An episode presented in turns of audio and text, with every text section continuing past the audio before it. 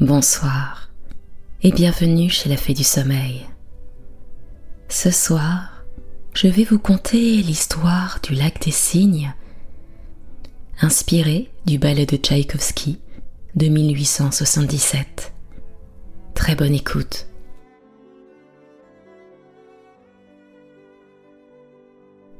Il était une fois, dans un royaume du nord aux plaines immenses que survolaient souvent les cygnes, bien plus souvent que chez nous, un jeune prince nommé Siegfried. La réputation de sa bravoure avait dépassé les frontières. Il n'avait qu'un défaut, peut-être, une impulsivité excessive qui lui faisait suivre son instinct davantage que sa raison, mais qu'on excusait par sa jeunesse. Le jour de ses vingt ans, le pays entier résonna de banquets et de feux de joie en son honneur. Ce ne furent que fanfares, cortèges d'enfants, mâts de cocagne enrubannés d'argent, dragées et lancés à poignées, qui roulaient sous la ronde des sabots du dimanche, monceaux de fleurs, croulant dans les rues palpitant d'oriflammes. Le jeune prince festoya, entouré de ses plus proches amis, au milieu des chants et des danses de ses sujets. Il aurait bien voulu, sans doute, que son avenir ne fût, à l'image de cette journée, qu'une farandole de plaisir. Mais le souverain le plus puissant, quand bien même il serait assez riche pour acheter des palais d'or et des navires aux voiles de satin, ne pourrait acquérir l'insouciance d'un petit pâtre.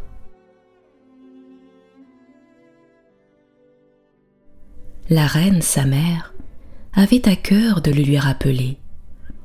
À son réveil, elle était venue lui offrir un arc forgé par le meilleur artisan du royaume, mince et terrible, vrai jouet de roi. Et tandis que Siegfried en admirait les ciselures à la lumière, elle lui avait adressé ces mots. Mon enfant, vous devez désormais songer à vos devoirs royaux, et d'abord à vous marier. Le bal de votre anniversaire réunira les femmes les plus belles et les plus vertueuses du monde. Il vous faudra choisir l'une d'elles, ou bien c'est à moi qu'il incombera de conclure pour vous une alliance qui servira votre peuple.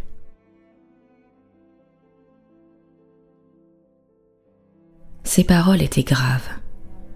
Elles revenaient à l'esprit du prince quand il voyait les sourires des jeunes filles qui l'entouraient, dont aucune, si charmante fût-elle, ne trouvait grâce à ses yeux. Ainsi, quand les invités furent partis, s'enfonça-t-il au galop dans le soir tombant et la solitude des bois, goûtant le bonheur de penser en paix?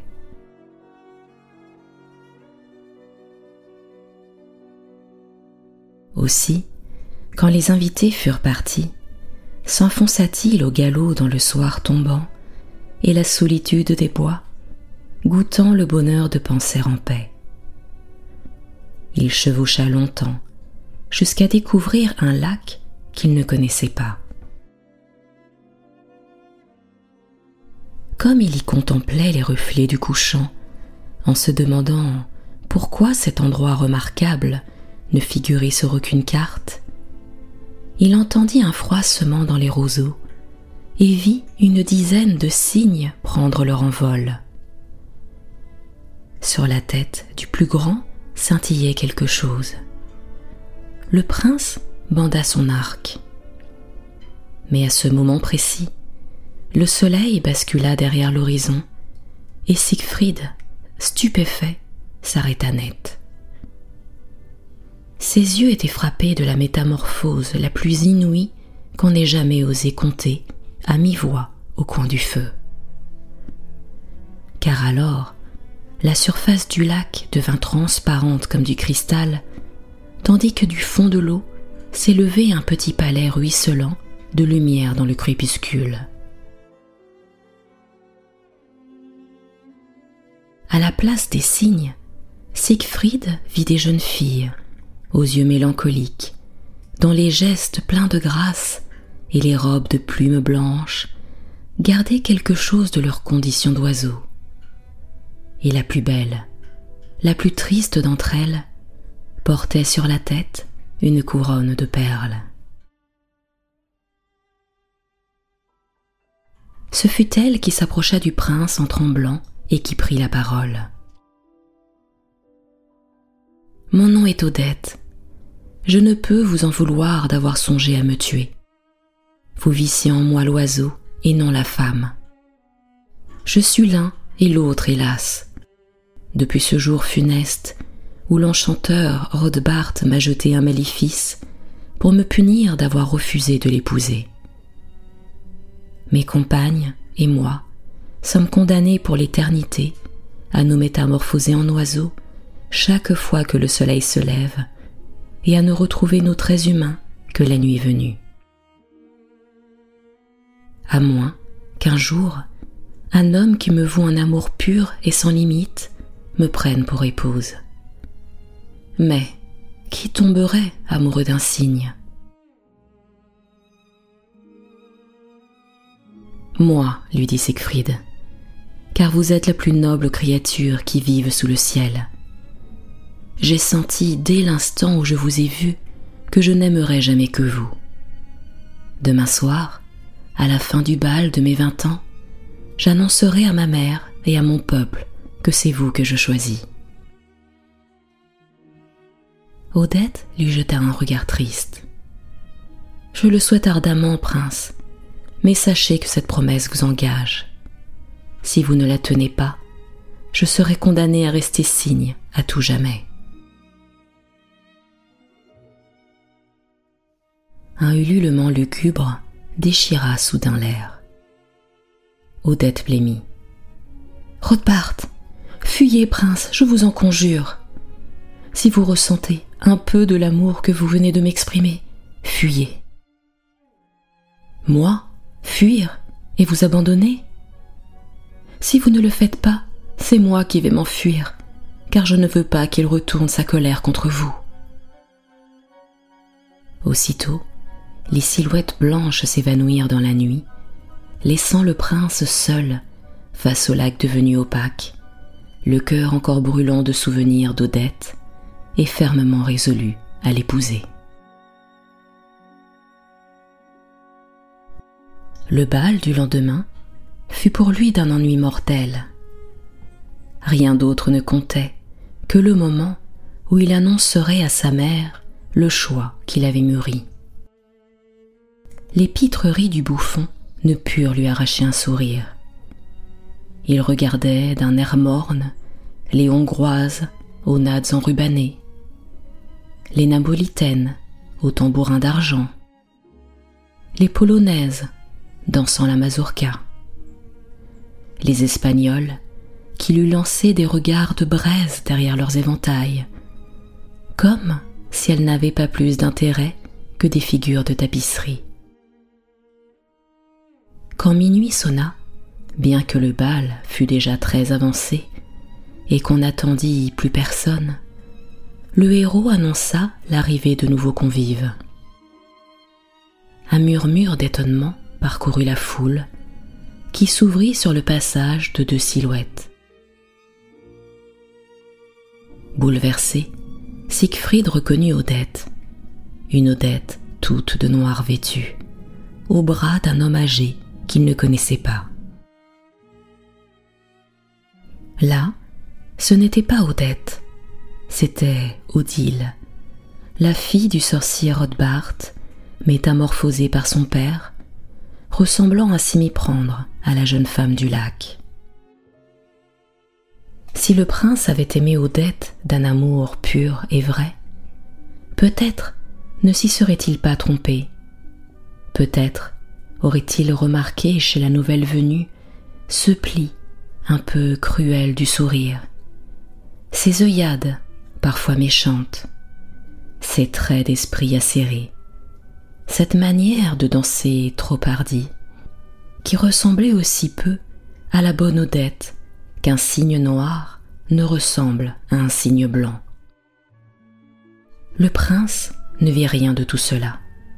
Ses yeux étaient aveuglés par la ressemblance, mais son cœur était plus aveugle encore. Et puis, sans doute, était-il sensible à cette hardiesse piquante, à cette chaleur dans les gestes, à cette manière qu'elle avait de le frôler avec un regard en coin? Il faut dire qu'ils étaient beaux à voir, tous les deux, dansant éperdument, sans pouvoir se quitter des yeux. Lorsque, à la fin de la dernière valse, le prince prit Odile par la main pour la conduire vers sa mère, il y eut des oh, des ah d'admiration. Mère, dit Siegfried, voici celle que je veux épouser. Qu'avait-il dit? À peine avait-il prononcé ces mots que l'air fut vrillé par un cri comme nulle créature humaine n'en avait jamais poussé, si triste, si désespéré, qu'un frisson parcourut toutes les échines. Dehors, derrière les fenêtres tendues de nuit, passait un grand cygne blanc couronné de perles. Quand Siegfried entendit le cri, il se rappela l'avertissement d'Odette et comprit qu'il l'avait trahi.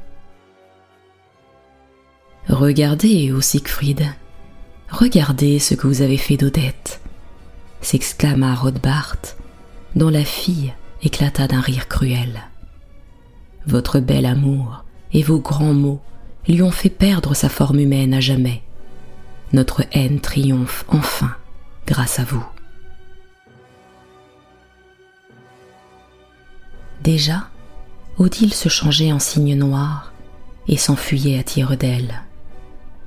Rodbart devint un monstrueux hibou qui s'éleva dans l'air et se jeta toute serre en avant sur le cygne blanc. Mais avant qu'il n'ait eu le temps de disparaître avec sa proie, Siegfried se saisit de son arc et lui décocha un trait si violent qu'il lui brisa une aile et le tua. Alors, le prince prit dans ses bras le cygne blanc, implorant son pardon. Sous les larmes sincères qu'il versait, les plumes tombèrent une à une au sol. Son amour rompait le sortilège, délivrant Odette, qui se transforma en femme pour toujours, enfin. Ses compagnes furent libérées en même temps, et le château du lac émergea de l'eau une fois pour toutes. Leurs noces furent les plus belles qu'on eût célébrées sur les plaines immenses de ce royaume du Nord, que survolent souvent les cygnes. Mais depuis lors, dit-on, si loin que les enfants scrutent le ciel crépuscule, ils n'ont plus jamais vu d'oiseau coiffé d'une couronne de perles. Et c'est ainsi que s'achève le conte du lac des cygnes, inspiré du ballet de Tchaïkovski.